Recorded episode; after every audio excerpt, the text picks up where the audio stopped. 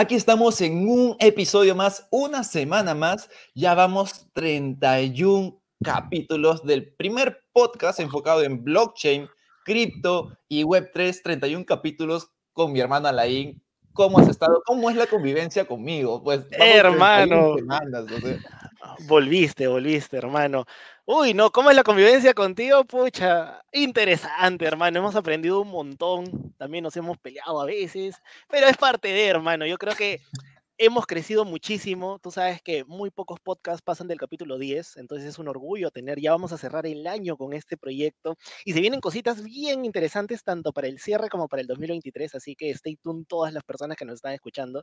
Así que, hermano, yo estoy feliz nuevamente aquí con un capítulo y el día de hoy tenemos un capítulo especial, tenemos una persona internacional eh, y tenemos, esta persona también crea contenido, ha creado una empresa bien interesante y solamente tiene 24 años, hermano. Hoy día justo nos dimos cuenta que este mundo cripto, realmente las barreras de la edad para poder aprender, crecer, desarrollar, son de verdad que no hay barreras, no hay barreras y hoy lo vamos a ver, hoy lo vamos a notar. Así que quería darle la bienvenida a Guillem Ferrer, o también más conocido en el mundo cripto como CryptoBoy. Así que, ¿cómo estás? ¿Qué tal? Bienvenido a De Cero Cripto, Guillem. Buenas a todos. Eh, la verdad que es un placer que me hayáis invitado. Eh, muy buena charla la que hemos tenido antes de, empezar y un honor poder estar aquí con, con vosotros y charlar un rato. Sí, ha, estado potente. Hemos charlado como 30 minutos, la verdad. Ha sido todo muy, muy fluido y, hemos aprendido muchas cosas ahí. ¿ah? Lo tendríamos que haber grabado. Luego lo he pensado. Digo, esto si lo hubiéramos grabado hubiera estado o sea, como un solo podcast 2, ¿no? Ajá, Como el detrás de cámaras, ¿no? Muchas veces. Exacto. Pero bueno, yo, entiendo que ya muchas personas te deben conocer como creador de contenido también como CryptoBoy. Básicamente yo antes de subir contenido, yo, yo ya lo veía a CryptoBoy, lo veía a Brodax y otras personas en la plataforma de TikTok. Por, por esos medios fue por donde nos conocimos. Pero para las personas que aún no te conocen, porque este podcast va más enfocado al, al, mercado peruano y a, y a todo lo que es el mercado latino, cuéntanos quién es CryptoBoy y cómo fue que entró en este mundo cripto? ¿Qué fue lo que le llamó la atención para poder comenzar a, invertir, a construir y a aprender? Bueno, yo soy de Barcelona, soy de, España. Ahora me he mudado a Madrid por, temas de, faena. Entonces, es curioso porque yo cuando empecé, empecé en el mundo cripto 2018, sí, finales de 2018, pero yo empecé como muchos de los que han empezado, los que están a día de hoy, que era criticando el sector. O sea, yo empecé rajando de Bitcoin a muerte.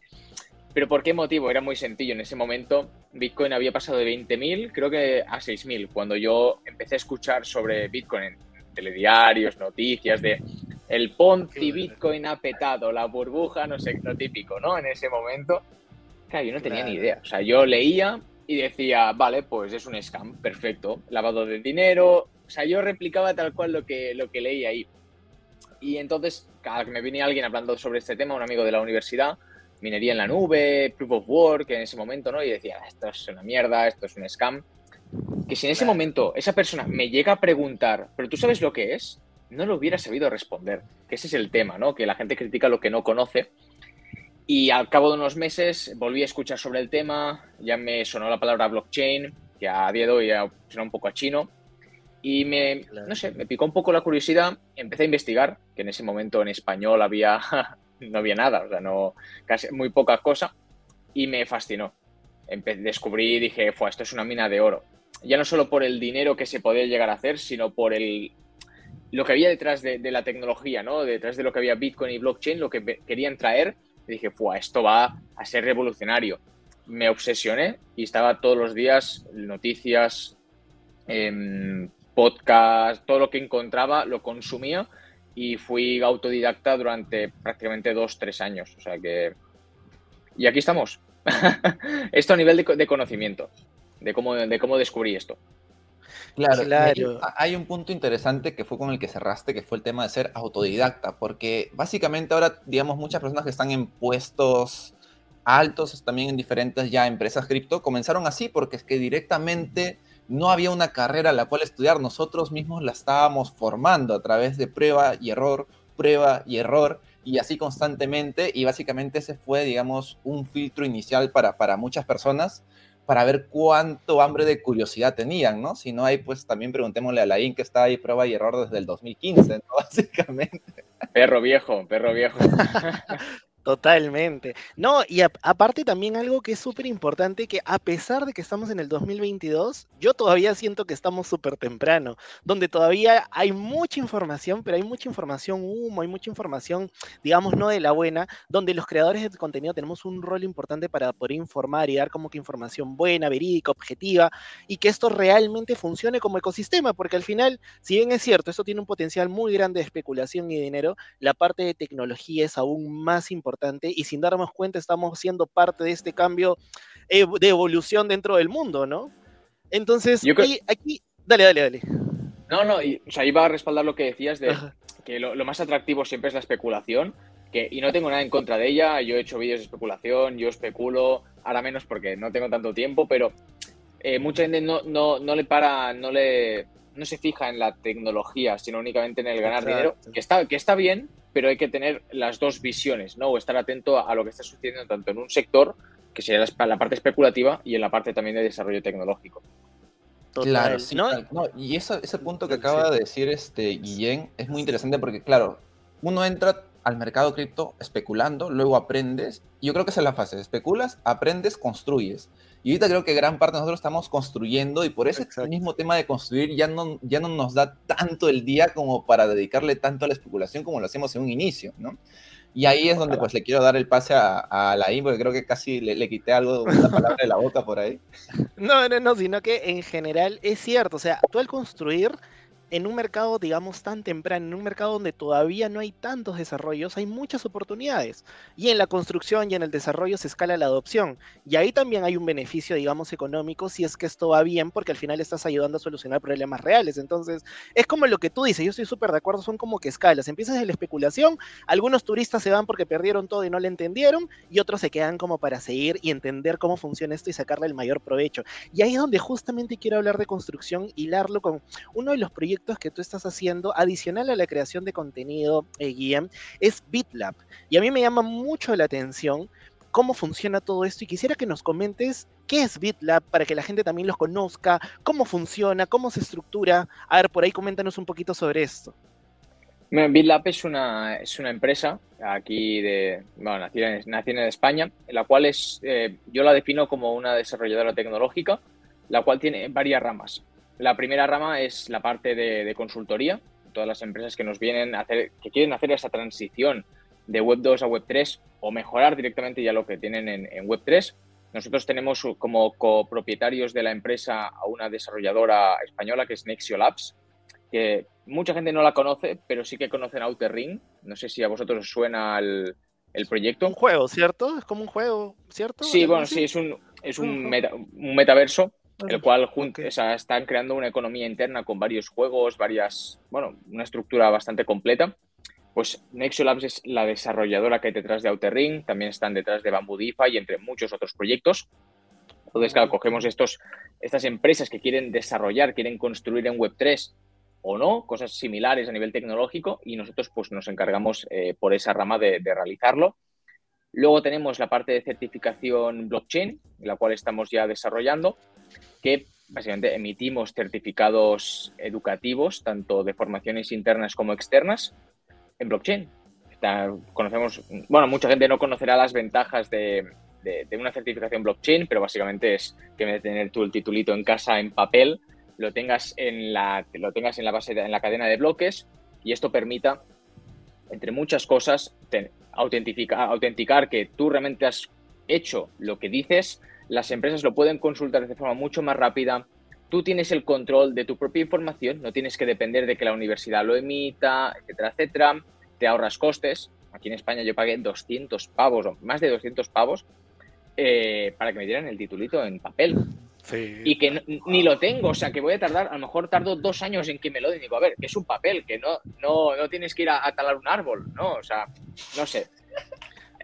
no, me quiero enrollar en esa parte, pero ofrece muchas ventajas la certificación eh, blockchain y no muchas entidades gubernamentales o institutos, universidades lo están empezando a implementar y queremos meter ahí, bueno, queremos traer esa, esa tecnología porque creemos que es un valor diferencial completamente.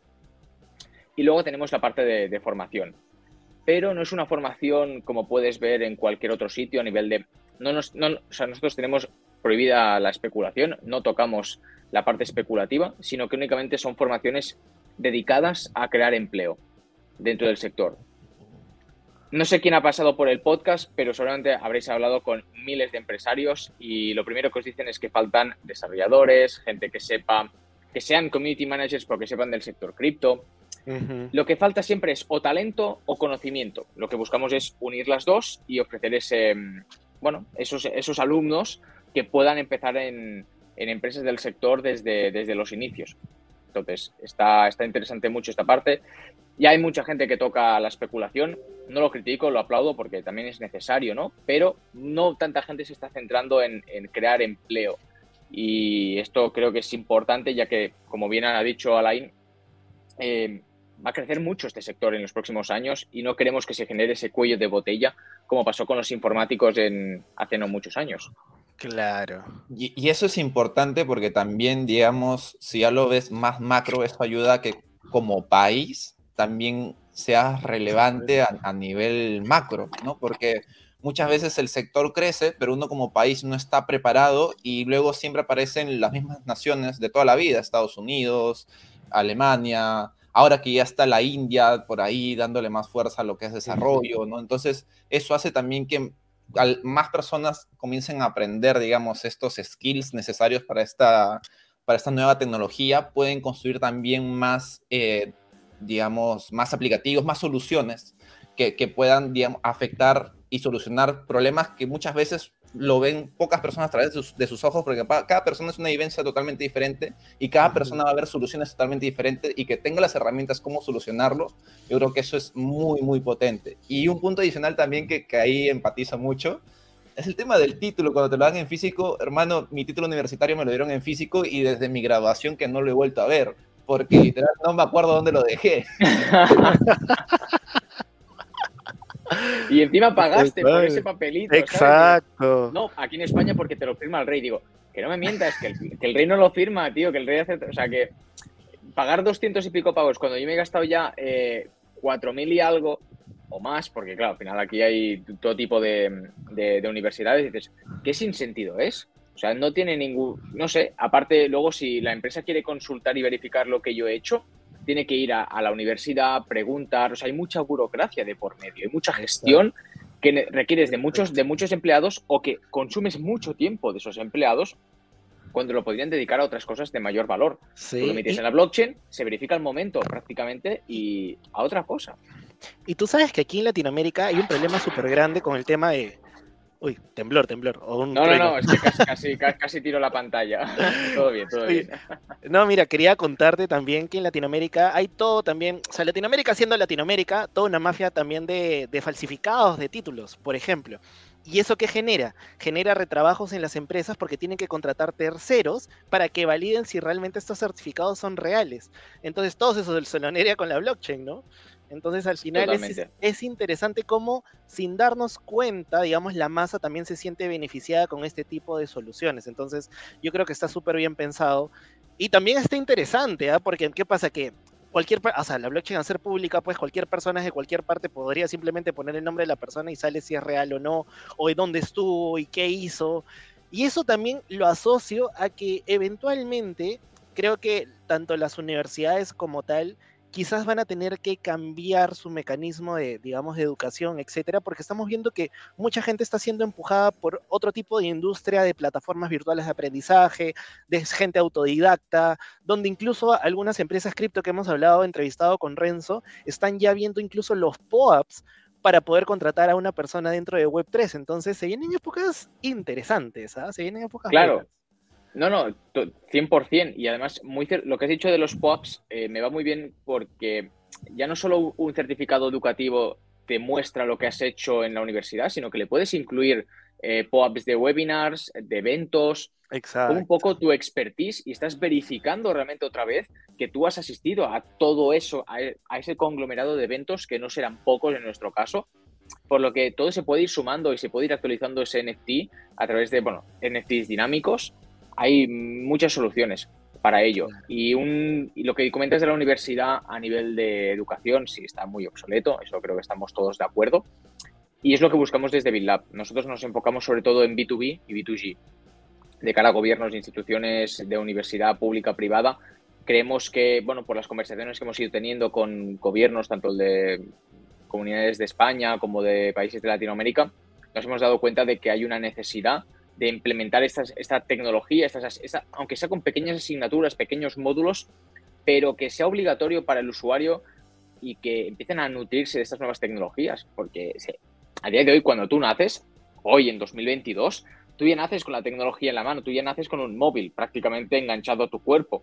Si tú no sabes lo que es programación, ordenadores, no, no vas a tener un puesto de trabajo porque si a día de hoy está casi todo digitalizado, imagínate en unos años, es que no van a, muy pocos trabajos físicos manuales van a quedar. O sea, te tienes que adaptar sí o sí a, a las tecnologías y entenderlas y saber usarlas, no a nivel rollo nerd de código de Matrix, pero sí en una, al menos una fase básica. Claro, entenderlo al menos directamente. Exacto, exacto. Sí, ahí, Oye, ahí hablando, comentaste que BitLab tiene, digamos, una estructura con varios frentes. El frente consultoría, el frente educación. Y quería de repente empezar por el frente consultoría. ¿Cómo has visto este sondeo de empresas? ¿Qué buscan las empresas dentro de Web3 en este momento? ¿Es necesario ir y hablar con las empresas? ¿Entienden de Web3 o es que a ver, me explico. ¿Son Web 2 y quieren migrar a Web 3? ¿O es que ellos dicen, oye, sabes que tenemos una necesidad latente de poder cambiar todos estos procesos a Web 3? ¿Qué encuentras en estas empresas como necesidad? Un poco mixto, la verdad. Eh, hay empresas que no toda, no toda la parte empresarial conoce lo que es Web 3, sino que hay el típico, eh, típico trabajador de la empresa, ya sea gerente, ya sea director, que ha conocido el sector y que se va nutriendo de este. Entonces, como que te arrastra a decir, oye, es necesario. Y, pero la gran mayoría no, saben, pero como están viendo muchos eventos, porque ahora mismo eh, hubo un momento en que la palabra que más sonaba eran NFTs, luego era eh, metaverso y ahora es Web3, que es como la palabra de, moda entre las empresas. Y yo creo que viendo tantas noticias de Coca-Cola, de Disney, de Meta, dicen, oye, ¿qué es esto de Web3? ¿Por qué esta empresa se está metiendo y yo no tengo ni puta idea de lo que están diciendo? ¿no? Entonces, les va generando como ese gusanillo la gran mayoría son empresas que dicen, oye, ¿cómo puedo implementar? Yo quiero hacer esto. Y les viene una idea que puede ser buena, puede ser mala. Entonces, nuestra función es como orientarles, de decir, mira, esto es necesario, aquí no te hace falta implementar la blockchain, que también es, es una función, decir que no. No todo sirve. O sea, no todo. Eh, no, no, en todos lados se puede aplicar la blockchain, no en todos los lados se puede meter un token de por medio. Y la función es decirle, sirve, no sirve. Y después es ver cómo se implementa, porque casos de uso o ya te digo, yo a veces me pongo a hablar y pongo a pensar, me digo, es que me han salido 20 ideas que se pueden implementar fácilmente, luego hay que ver si son viables, ¿no? Pero hay posibilidades infinitas en, muchos distintos sectores. Hoy, mañana ni te cuento. Claro, sí, no, tal cual. y eso lo que ha dicho es muy importante, porque muchas personas agarran la tecnología blockchain para sus empresas tradicionales solo por la tendencia, solo por el hype, nada más. Claro. muchas veces hacen más tedioso el proceso sin que se den cuenta. O inclusive ellos dicen, no, es que ahora quiero crearme un token porque veo que todo el mundo lo crea, pero muchas veces es realmente necesario crearte el token, o sea, o estás poniéndote una soga al cuello al creártelo, ¿no? Mira, esto, Renzo, creo que estaremos de acuerdo tú y yo. Te habrán llegado varias colaboraciones y hablo como, como CryptoBoy, ¿eh? de empresas que van a lanzar su token y claro, mi función es leerme la propuesta, no voy a rechazarla sin mirármela. Y miro y pienso, ¿y tú para qué quieres un token, tío? Sí, a ver, sí que sé, para lo que para qué lo quieres, para, para financiarte, para hacer dinero, pero no te hace falta. Si tu propósito es otro, consigue la, financiación por otro lado y prescinde del token. Vas a dar mucho, vas a dar mucha más profesionalidad en el sector sin tener token. A no ser que sea necesario, evidentemente. Pero la gran mayoría te digo que es un. Y yo les digo a veces, digo, ¿para qué queréis un token? O sea, es, inútil. O sea, sí, a, corto plazo ganáis dinero, pero a la larga no sabéis mantener una economía y, y, se va la mierda. Exacto. O sea, muchas personas dicen, no, que quiero un token para levantar capital. Hay otros métodos para levantar capital. Puedes sacar un NFT como si fuera crowdfunding o irte directamente a una plataforma de crowdfunding Porque luego, como tú dices, cuando ya terminó de crecer y el token comienza a caer, es como si tu marca estuviera cayendo. Y eso a través, digamos, de los ojos del usuario te va a afectar mucho. O te vas al banco directamente, o sea, eh, tal, cual de... A ver, eh, antes de la SICO habían otras cosas para financiarte, pues ve al tradicional. Pero ¿qué pasa? Que cuando tú financias una, o sea, cuando tú lanzas una ICO, a diferencia de un tradicional, cuando tú vas a un banco, vas a un, a un VC, le tienes que ceder parte de tu empresa. Cuando tú lanzas una ICO, normalmente no estás cediendo nada, estás dando tokens, pero el 100% de la empresa sigue siendo tuyo. Entonces yo creo que esto está mal enfocado y habría que, mm, habría que mirarlo, porque mucha gente dice, no, no, yo te doy tokens, pero yo sigo mandando. Y digo, a ver, esto, no va así, ¿sabes? hay ciertos casos en los, que, en los que puede funcionar o un modelo híbrido, pero el 90% no hace falta un token, la verdad, a menos desde mi punto de vista. Sí, tal cual. Y yo creo que eso incluso genera más desconfianza en todo el sector, porque alguien asocia algo a tokens, a criptomonedas y dice, oye, pero si esa empresa cayó, esa empresa no duró nada, esa empresa hizo tal o cual. Entonces creo que eso tampoco ayuda, digamos, a, la consistencia de todo el ecosistema.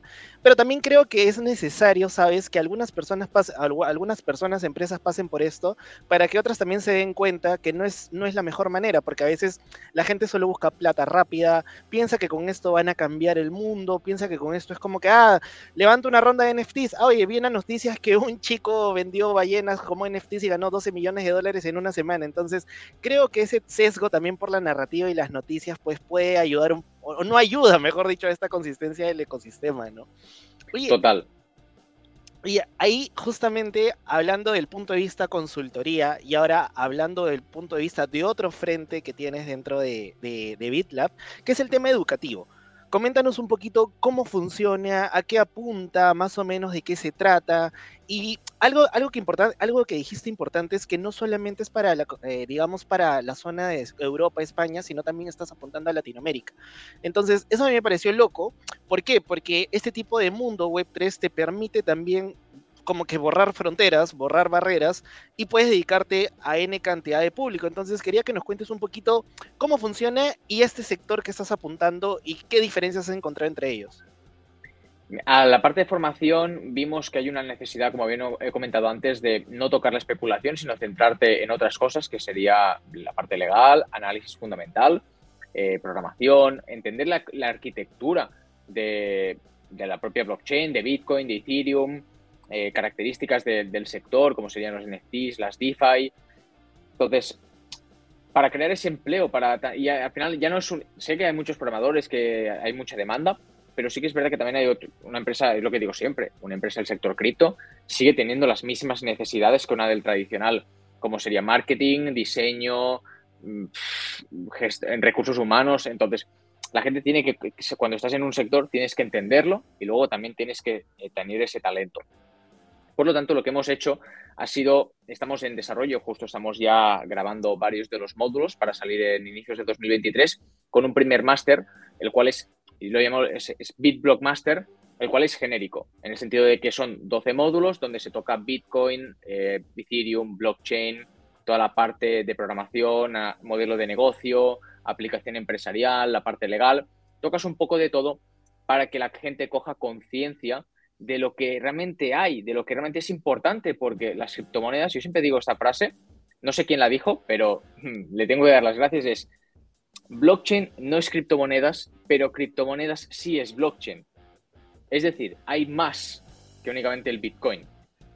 Y la parte interna es importante que la conozcan. Y de esta forma tú cuando ves todo lo que vas aprendiendo, lo que hay internamente, se te van ocurriendo ideas para tu empresa, para generar otro, otro, otro negocio, para mí historias. O sea, realmente genera, genera esa curiosidad.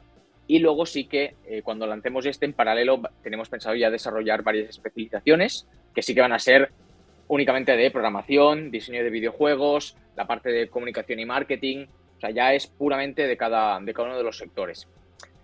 Incluimos en cada, no son únicamente vídeos de, oye, te miras estos vídeos, te damos el titulito y a tu casa, sino que cada uno de los módulos tiene examen y luego tiene prácticas, tanto individuales como grupales, para que tú realmente nosotros podemos verificar que lo que tú estás haciendo, o sea, que, lo que tú estás escuchando, lo comprendas, lo interiorices y lo puedas aplicar.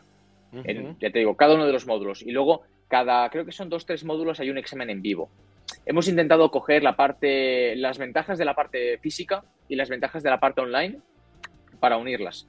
A nivel, también tenemos uno de los miembros del equipo que es, es profesor, por lo tanto lleva toda la parte de eh, a nivel pedagógico y la parte de evaluación continua, que creemos que es importante para que también se sientan satisfechos los alumnos de, hostia, ya no solo me he visto cuatro vídeos y demás, sino que he hecho prácticas, he hecho exámenes, los he aprobado con buena nota, por tanto estás demostrando tanto a la empresa como a nosotros, como a ti mismo, que, que sabes de lo que hablas.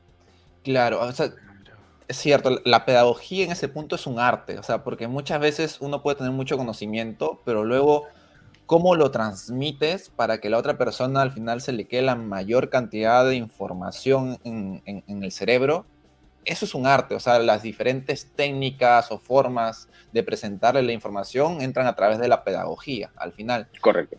Porque es muy diferente, digamos, yo tener una charla aquí con, con CryptoBoy y Alain y estar hablando con conocimiento que tenemos los tres, pero luego hablar con alguien que está en conocimiento inicial y enseñarle y presentarle una forma que de, forma sencilla y práctica, eso es un arte directamente, ¿no? Y, es, es, muy potente que lo tengan ahí también. No, es que salimos, o sea, salimos de la burbuja, de nuestra burbuja de cripto, y la gente no te entiende. O sea, imagínate que estamos conversando nosotros tres en un bar y hay uno del lado que se pone a escucharnos dirá, estos pavos, eh, no sé si hablan castellano o hablan eh, qué idioma, porque eso como un mundo aparte.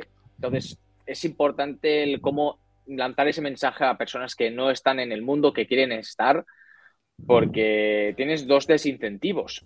El primero, la formación online, que siempre pues la gente la acaba abandonando, te distraes con el móvil, que si no sé qué, que si no, no estás físicamente. Y la segunda es que es algo mm, difícil, es algo que no mucha gente conoce, terminologías muy complicadas, la parte de criptografía y ciberseguridad. Desde fuera parece un puto tostón, porque lo es, pero es necesario entender cómo funciona toda, toda esa parte, ¿no? Entonces hay, hay varios retos, no nos vamos a engañar, no es fácil, y bueno, creo que Renzo está, los tres estamos de acuerdo, ¿no? Que nos dedicamos a crear contenido y a veces la gente, incluso lo explicamos fácil y la gente le sigue costando y es normal. Entonces hay un reto muy importante, hay una gran barrera que hay que romper y que la estamos rompiendo poco a poco entre toda la comunidad.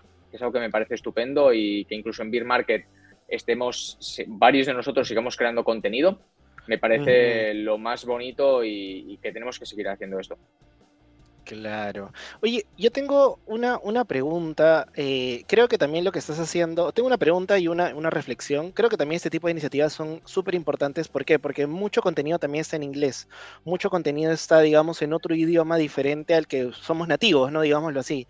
Entonces creo que ese tipo de iniciativas también ayuda a acercar este tipo de información como que técnica difícil a fácil y sencillo.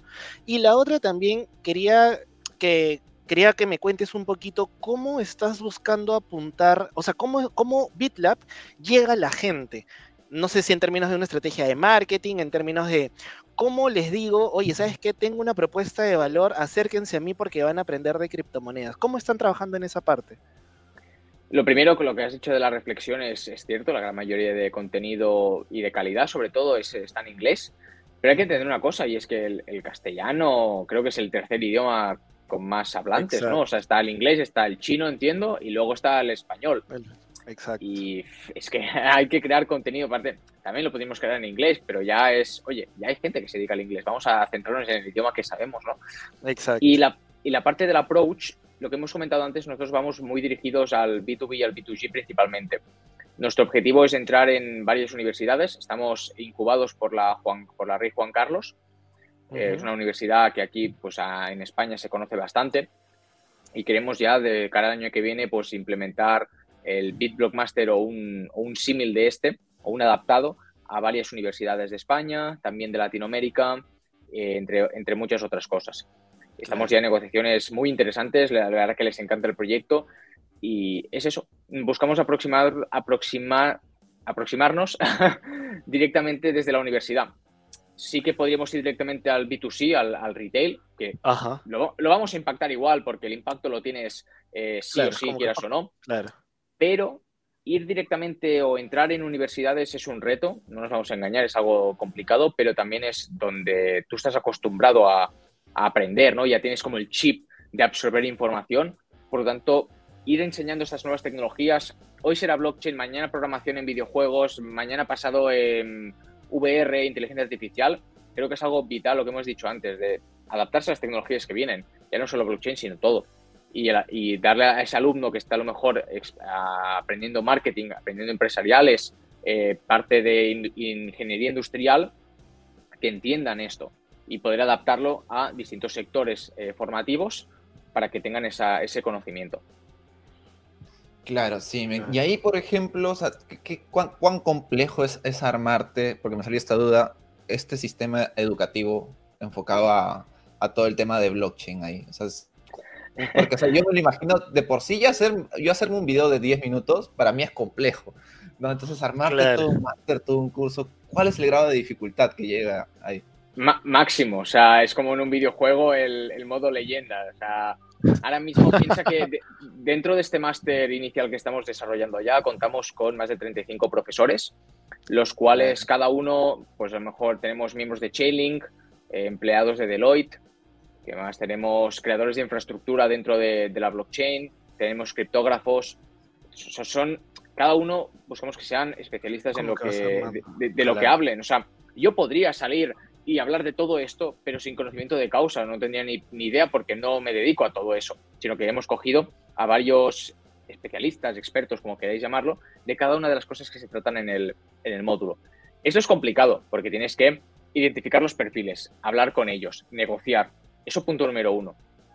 Antes de eso es desarrollar el temario. O sea, ahora mismo no sé cuántos vídeos son, cuántas lecciones, pero es una burrada, son 12 módulos eh, estuvimos tiempo. Tanto lo, lo desarrollé yo junto a otro, a otro compañero y no fue fácil. Realmente es darle la tarea y luego, claro, es hablar con el profesor para adaptarlo en base a lo que él considera. Nosotros quedamos como, una plan, como un boceto y a partir de aquí lo trabajamos con el profesor. Luego es toda la parte de, de, de grabación, de coordinación con los profes, de trabajo del material. Es un caos porque coordinar 35 profesores, 40 profesores es un puto quebradero de cabeza. Vale la pena, muchísimo, vale mucho la pena porque aprendes. Yo son cosas que nunca he hecho en mi vida, pero luego llegas a casa y dices, estoy muerto, o sea, no, no, no, no, puedo más con mi vida. Pero creo que vale la pena, creo que es un esfuerzo y un reto y ya, te digo, aprendes. O sea, tocas tantos palos que aprendes de todo y también hablando con el propio profesor, aprendes del sector porque te pones a hablar con él, ves lo que está creando, los guiones, y dices, hostia, yo esto no lo sabía, ¿no? Te cuenta anécdotas. Pero es, difícil lo que es la creación de, esa formación. Luego tienes que sumarle toda la parte de marketing, toda la parte de estrategia, de eventos y hacerlo todo a la vez. O sea, que tengas tiempo de estar en todo. Porque además yo sigo creando contenido. O sea, es como que tengo que encontrar tiempo para hacer vídeos de CryptoBoy y a veces es como, no puedo, no hay tiempo. Claro. Yo creo que eso, eso de ahí es como el alma del emprendedor, ¿no? Porque esa frase que dijo me hizo recordar, bueno, yo creo que a Alain también, la época de, emprendimiento tradicional que teníamos, que es básicamente, wow, llevo matado a mi casa, pero qué bien que la he pasado, ¿no? Es como que qué, qué genial todo lo que he logrado hoy día, pero estoy muerto. Pero igual mañana vuelvo a hacerlo otra vez, ¿no?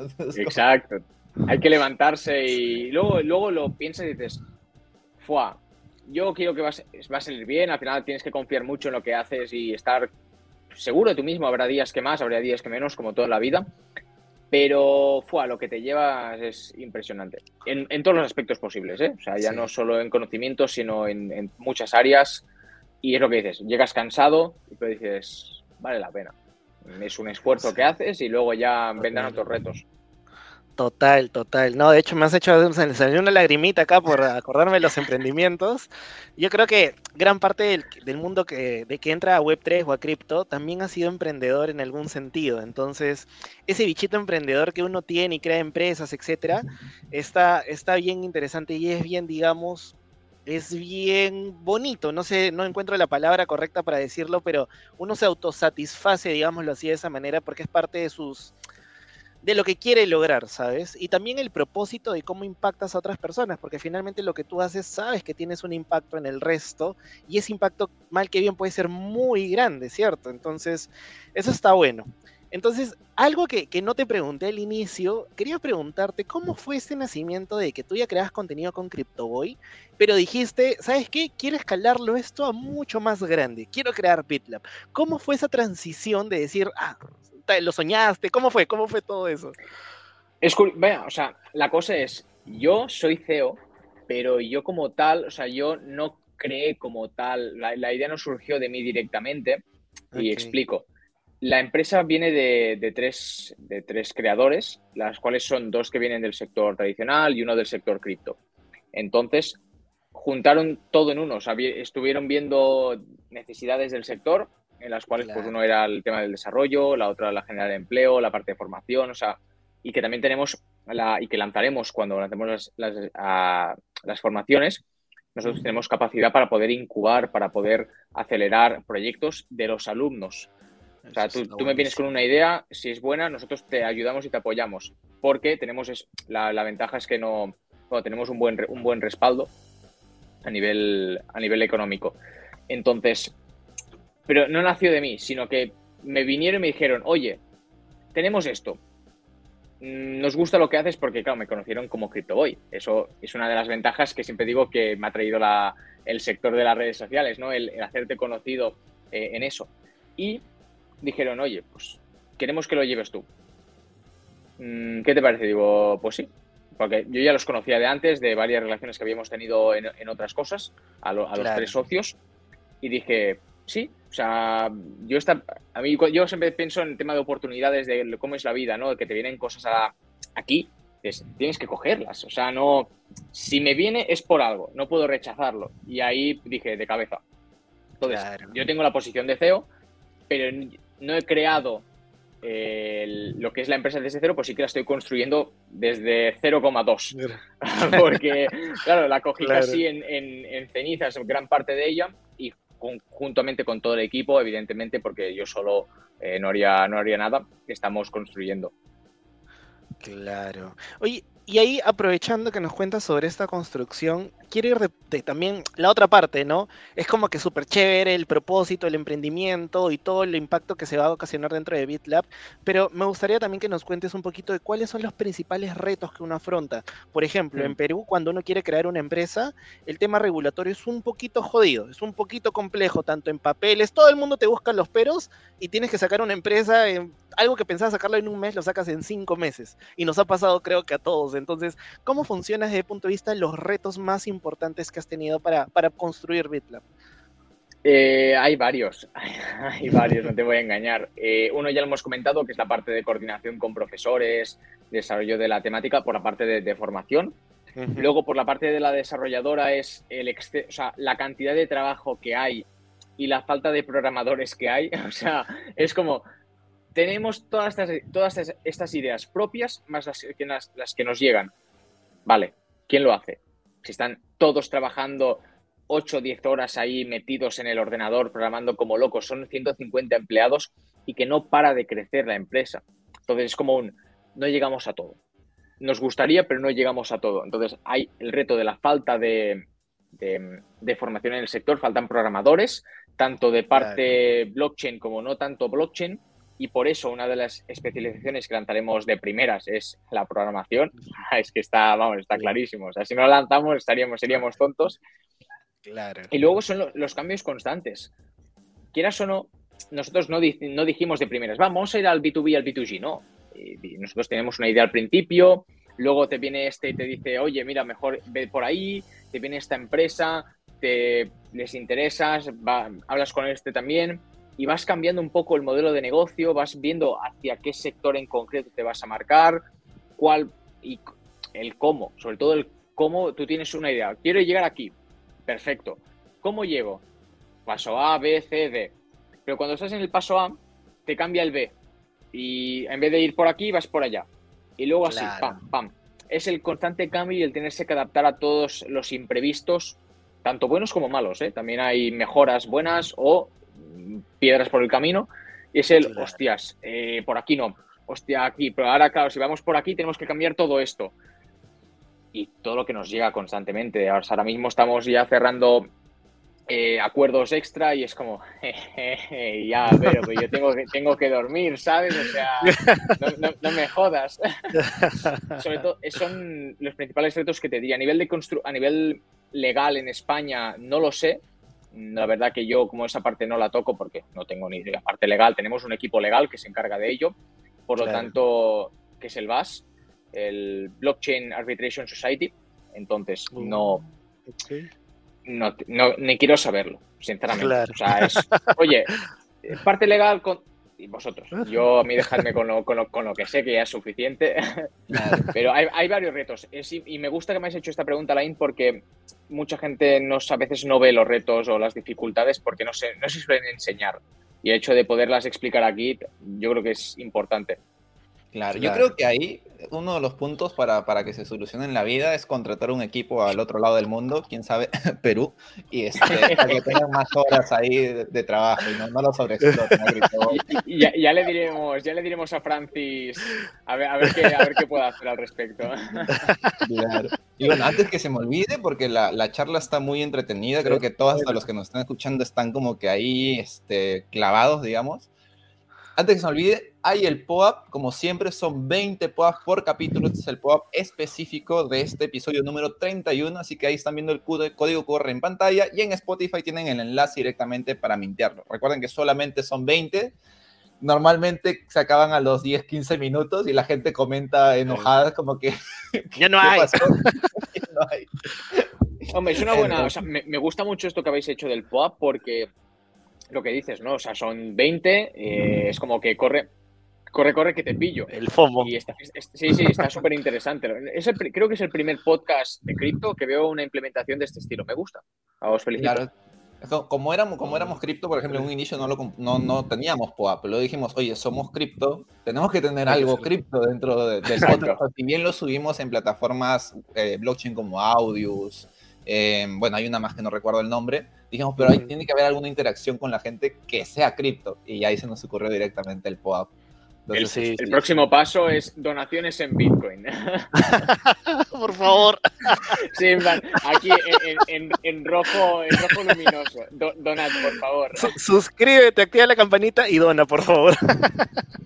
y hablando justo de eso de, donaciones, justo por el timing del mercado en el que estamos, también quería hacer esa pregunta, ¿no? ¿Ha afectado de alguna manera el timing al tema de los servicios que brinda Bitla, por ejemplo, las asesorías en empresas Web3, al tema educativo, o cómo lo están llevando ese, ese punto?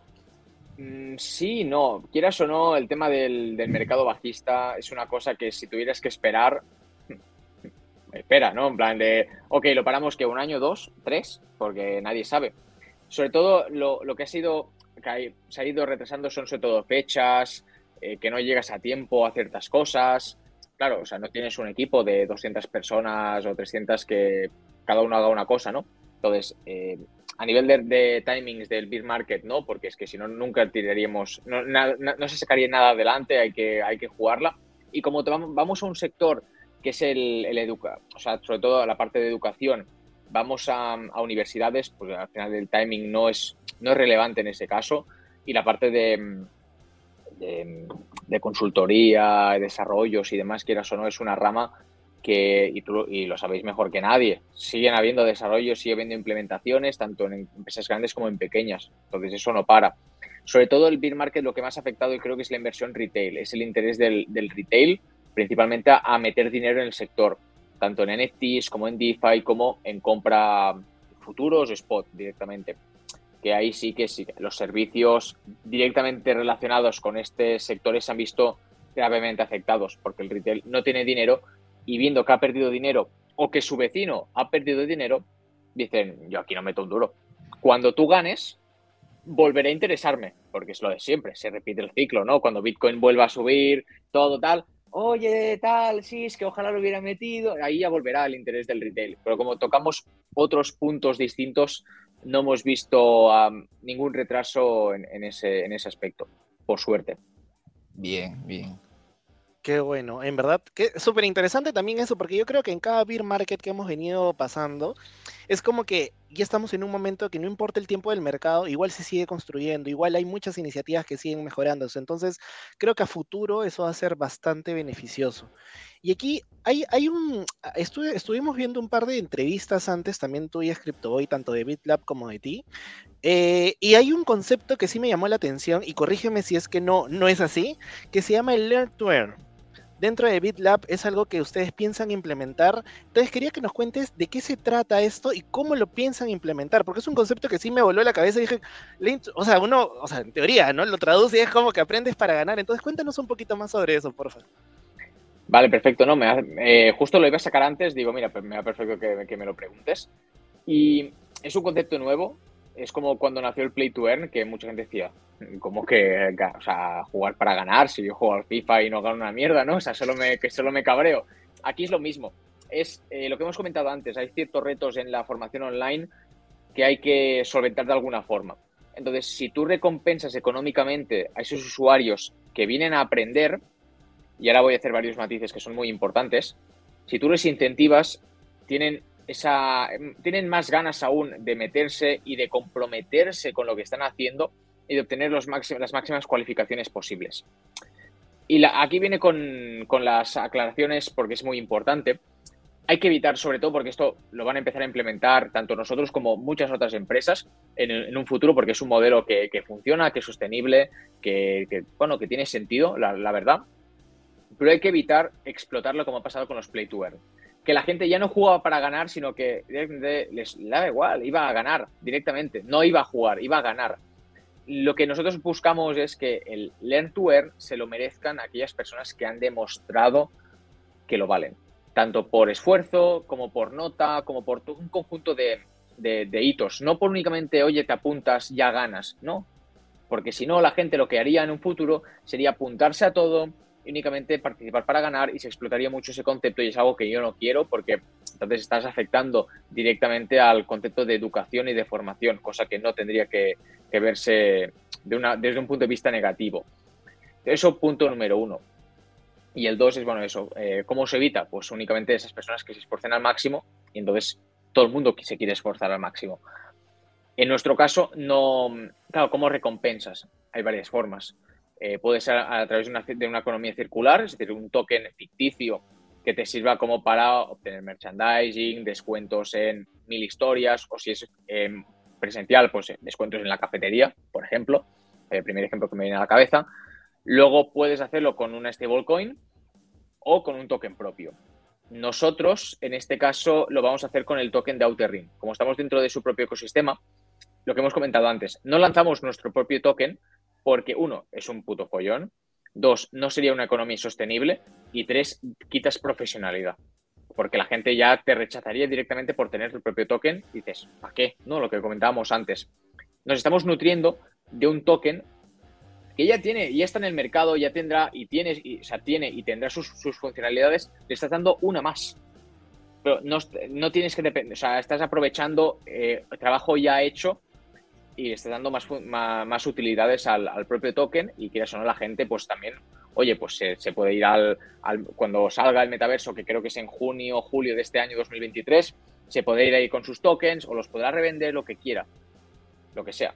Pero aprovechamos algo que ya está en el mercado, que ya tiene sus cosas y que no depende únicamente de, de BitLab. Claro, no, y eso es, o sea, eso es lo que tú has topado, es un punto muy potente porque son los modelos de negocio, ¿no?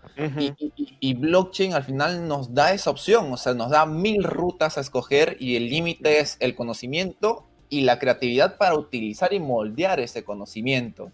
¿no? Por ejemplo, a mí también, mientras que tú hablaste ese tema de los tokens, yo dije, oye, pero muchas veces también se puede hacer, digamos, ni siquiera una cripto, sino una moneda virtual y esta moneda virtual, mientras que más lo acumulas, te puede dar descuentos, porque no necesariamente tiene que ser dinero, porque es lee para ganar, pero puedes ganar muchas cosas. Entonces, puedes ganar muchas veces descuentos con empresas que tengas convenio, digamos, directamente, ¿no? Entonces, en lugar de que ya las empresas regalen estos descuentos, porque muchas veces descuento regalado es descuento mal valorado, porque la gente dice, ah, bueno, ya otro día me regalarán otro es muy diferente a que cuando te lo ganas con tu esfuerzo, ¿no? Entonces, como que, uy, mira, voy a aprender, uy, me dieron este descuento como, como, como, digamos, recompensa, ya, voy a tal lugar, ¿no? O es como, no sé, pues estos famosos, este, snapshots, ¿no? Es como que no decimos nada, pero por ahí está que a los 100 primeros que se lean todos estos, estos cinco puntos hay un snapshot y hay una beca, digamos, ¿no? Cosas así, por ejemplo. Y ya se puede jugar mucho porque da para eso directamente. Muchas cosas que se aplican en el mundo cripto se pueden trasladar a, a diferentes sectores y, y, es un tema de sentarte y, y, y, vuela la creatividad directamente en pimponear ideas. Sí. Brainstorming, al final, como bien has dicho, ideas hay muchísimas y al final Exacto. las puedes combinar, o sea, es, es, una pasada. Tú te pones a, con el cerebro a funcionar, coges una pizarra y se te ocurren mil historias. Sí, es maravilloso. Tal sí, cual. Sí, hay a veces que uno ve aquí, por ejemplo, en Perú recién están entrando estas empresas grandes como marcas de galletas, marcas de cervezas, ya con NFTs, pero nosotros desde afuera lo vemos y decimos, o sea, ¿qué, qué estás haciendo? ¿no? Porque, o sea, básicamente estás utilizando el, la tecnología por el hype, pero no hay nada detrás, es, una, es una, un NFT vacío, es un NFT hueco, ¿no? Entonces, este, que le metan un poquito más, do, dos euros más de creatividad ahí. Pues. Claro, ¿no? Y el, el problema es que, oye, mírale, al menos que tengan la iniciativa ya es algo, ¿no? eh, ya sea por un motivo o por otro. El tema está en si tu cliente realmente entiende lo que le estás ofreciendo. Exacto. O sea, de normal, tú vas a comprar galletas, no vas a buscar un NFT. Hay que buscar primero la forma de cómo implementarlo y segundo, bueno, primero saber si tu público va a entender de lo, lo que le vas a ofrecer, si, tiene un, si le, realmente le va a ser útil, porque muchas veces no, porque vas a tener acceso a este metaverso. A ver, espérate, que la gente aún está jugando al WoW, está jugando al LOL, uh -huh. eh, déjate de metaversos, ya llegará, pero tienen que palpar las utilidades. ¿Quién me va a dar ese NFT? Y que si yo te lo explico, digas, Buah, sí, me interesa, yo lo voy a usar a diario o me va a servir para tal. Entonces, hay que darle, como bien dices, esa vuelta de tuerca y veces es como, a ver, vendes galletas, o, sea, o, me, me haces algo súper original o no es el momento de implementarlo, ¿no? Exacto, exacto. Ahí, ahí justamente está esta tendencia de que ya ni siquiera están usando la palabra NFT, ¿no? O sea, está Starbucks, por ejemplo, que ya no le dice NFT, está Raid, que vendió un montón de uh, coleccionables sin decir la palabra NFT, porque la gente de Raid no necesariamente le gustaba cripto ni NFT, entonces prácticamente usaron otra palabra y se llenó todas las ventas en muy poco tiempo. Entonces, es bien interesante hacia donde estamos migrando y lo que ustedes dicen es muy cierto, porque la idea de generar este tipo de iniciativas sea que tenga algún tipo útil y propósito correcto, ¿no? No solamente por el hype. Y acá en Perú son empresas reconocidas, son empresas súper grandes que parece que contrataron una agencia de publicidad y la agencia de publicidad le dijo, ah, NFT es la locura, hay que ponerlo de como sea y ya está. Y es como que ya saquen un NFT y la gente como que, ¿qué es eso, no? O sea, y la, la al final, ¿entienden? Entonces, es que es así, es así. Y mira, me va perfecto que digas el tema del marketing, porque también es otra cosa que queremos hacerle mucho enfoque en 2023 y uh -huh. estaremos de acuerdo por, también porque nos dedicamos a crear contenido de que no te puede, no es la, o sea, no te aproximas de la misma forma al público tradicional que al, al, al sector cripto. ¿Qué pasa? Que estas empresas tradicionales de marketing, de campañas publicitarias, acogen, o sea, hoy replican lo mismo que están haciendo que les funciona con, con Colacao, con Coca-Cola, con mil historias de estas, cuando no es lo mismo, tienes que adaptarlo, es un mundo distinto. Y ahí está el problema, que no saben enfocarlo de la forma correcta y entonces cuando hay estos errores que habéis comentado de empresas en Perú, que en Perú, en Argentina, en España, lo hacen igual, ¿eh? no nos vamos a engañar, que piensan que han tocado con la idea y la estrategia perfecta cuando no sea no es la adecuada para el sector al cual se están dirigiendo. Entonces hay que, hay que poco a poco enseñarles cómo se aproxima una, cómo se crea una comunidad web 3, cómo se implementa una estrategia, cómo se llega al cliente. Estas cosas son distintas en el sector blockchain, en el sector de la construcción, en el sector de los dentistas. Cada sector es un mundo. Lo único que cogen una, un, un, modelo base y lo aplican. Y si funciona bien y si no, pues, pues no ha salido bien. Este yo, capítulo. Yo, yo, lo sonreír. me iluminó, sí, este capítulo me iluminaba el cerebro. Estaba como que pensando, digo, oh, en verdad, ¿no? O sea, hay, hay, muchas cosas que creo que en este ecosistema se pueden hacer y se pueden corregir de lo que ya se está haciendo, ¿sabes? es como que justo lo que acabamos de hablar, sin darnos cuenta, hemos hablado de muchas iniciativas que quizás se están creando, pero que de repente no están orientadas de forma correcta al público correcto. Entonces es como que cómo le das vuelta, porque al final, a ver, yo creo que las deficiencias del mercado también se tienen que aprovechar para mejorar como ecosistema, ¿sabes?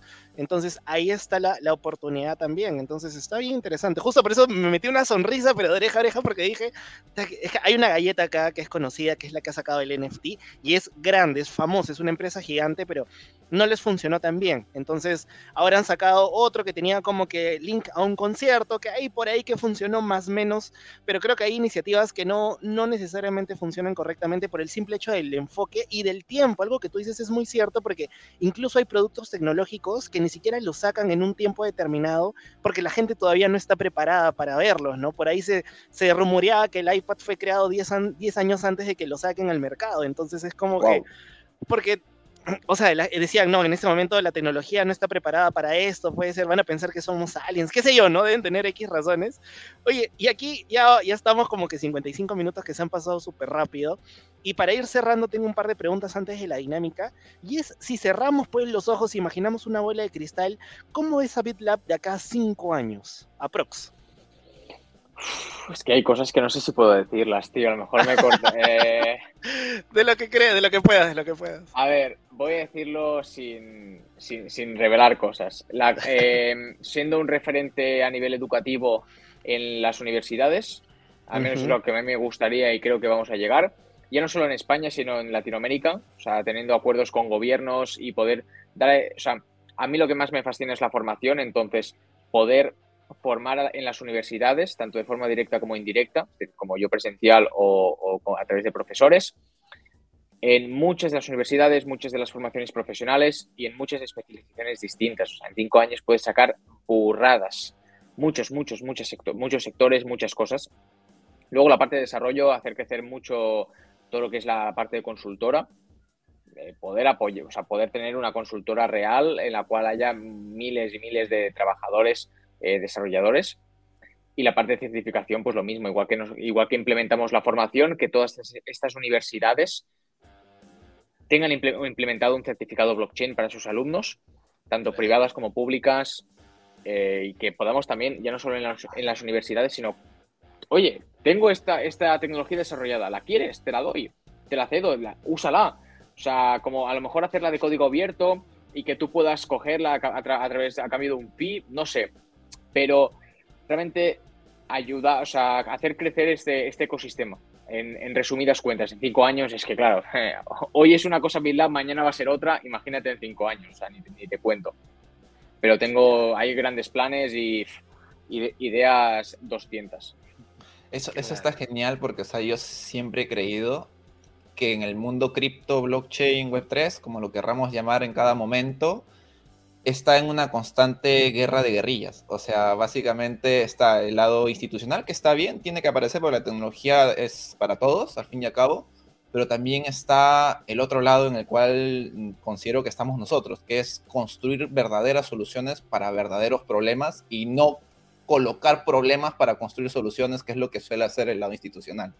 Entonces, proyectos como, como BitLab yo creo que están, es un, va a ser uno de los pilares directamente porque va a enfocar en la educación y va a hacer que muchas más personas con objetivos muy similares a lo de nosotros puedan construir directamente con sus propias manos o formar equipos directamente con más de una mente y construir estas soluciones, ¿no? Que, que muchas veces se necesitan alrededor del mundo. Entonces, es, eso Total. potente. No, y la parte de formación y también la parte de, desarrollo, que, o sea, que estas empresas puedan venir a, a nosotros y digo nosotros igualmente, o sea, yo sé que no vamos a ser los únicos, eh, porque yo creo que, como bien decimos siempre, ¿no? no hay, yo considero que no hay competencia en ese sector, sino que hay que apoyarse unos a otros de forma directa o indirecta. Pero sí que, eh, que gracias a todo este movimiento que estamos creando entre todos, estas empresas vean el interés, vean un potencial en el sector y digan, oye, queremos hacer esto y que nosotros podamos atenderles y podamos desarrollar junto a ellos lo que quieran y lo que necesiten también es importante, ¿no? Entonces, eh, ya no solo la parte formativa, sino también la de construir eh, a través de lo, con los alumnos o con empresas ya del, propio sector. Claro, tal cual. Y ahora sí, ya para, para, ir concluyendo, este, todas las personas que quieren conocer más de BitLab, que quieren conocer más del contenido de CryptoBoy, ¿en qué redes están más activos como para que los puedan seguir? A, a nivel personal, CryptoBoy.btc, Instagram y TikTok, en YouTube CryptoBoy a secas, y luego BitLab es bitlab.wall, bitlab.mundo, pero en inglés, la pronunciación, nunca me sale la palabra, macho, es imposible, tío. Eh, estamos en Instagram eh, y, en, y, en, YouTube. Y luego también, pues en LinkedIn también hacemos publicaciones de a los eventos que vamos participando. Ahora hemos estado en varios, tanto aquí en Perú, en el Top Innovation Summit, estuvimos, y luego también en alguno de Guatemala, también estamos en, en otros. Ahí se pueden enterar de, de dónde nos pueden ver en directo, básicamente. Perfecto, ahí igual estamos dejando los enlaces en la descripción para que no caigan en cuentas scam, que lastimosamente es el importante. que los enlaces directos ya saben en la descripción. Y ahora sí, para terminar, vamos a hacer esta, esta dinámica que es el ping-pong, que básicamente te vamos a decir una palabra y tú dices la primera palabra que se te venga a la mente. Y ya con eso este, le damos cierre. Le doy primero el pase a Laín para que dé la primera palabra y luego ya comenzamos yo de la segunda. Dale. BitLab. Futuro. España. Lentitud. Perú. Innovación. Comunidad. Vital. Educación. Eh, anticuada. El podcast de Cero a Cripto. Lo mejor que hay. Bitcoin. Reserva. Y Web3 prometedor. ha, estado excelente, la verdad lo, hemos disfrutado. Sí, se ha pasado rapidísimo. Sí, sí, la verdad que sí, yo creo que hasta nos puede dar un, para un capítulo 2 más adelante, o sea, ha estado, ha estado potente todo el también que hemos tenido hoy día. Muchísimas gracias por darnos tu tiempo también para, para estar en este capítulo. Este, no sé si no hay se Sí, no se olviden que si nos están escuchando por Spotify y este contenido les parece de valor, califíquenos con cinco estrellitas, que eso nos ayuda a llegar a más personas. Y si están escuchándonos por YouTube, no se olviden de suscribirse, darle like, activen la campanita para futuros, eh, para futuros episodios. Y aquí abajo van a encontrar las redes también de CryptoBoy. Y así que nos vemos en una próxima oportunidad, muchachos. Muchísimas gracias y hasta la próxima. Adiós. Muy bien. Un fuerte abrazo y recuerden, manténganse descentralizados.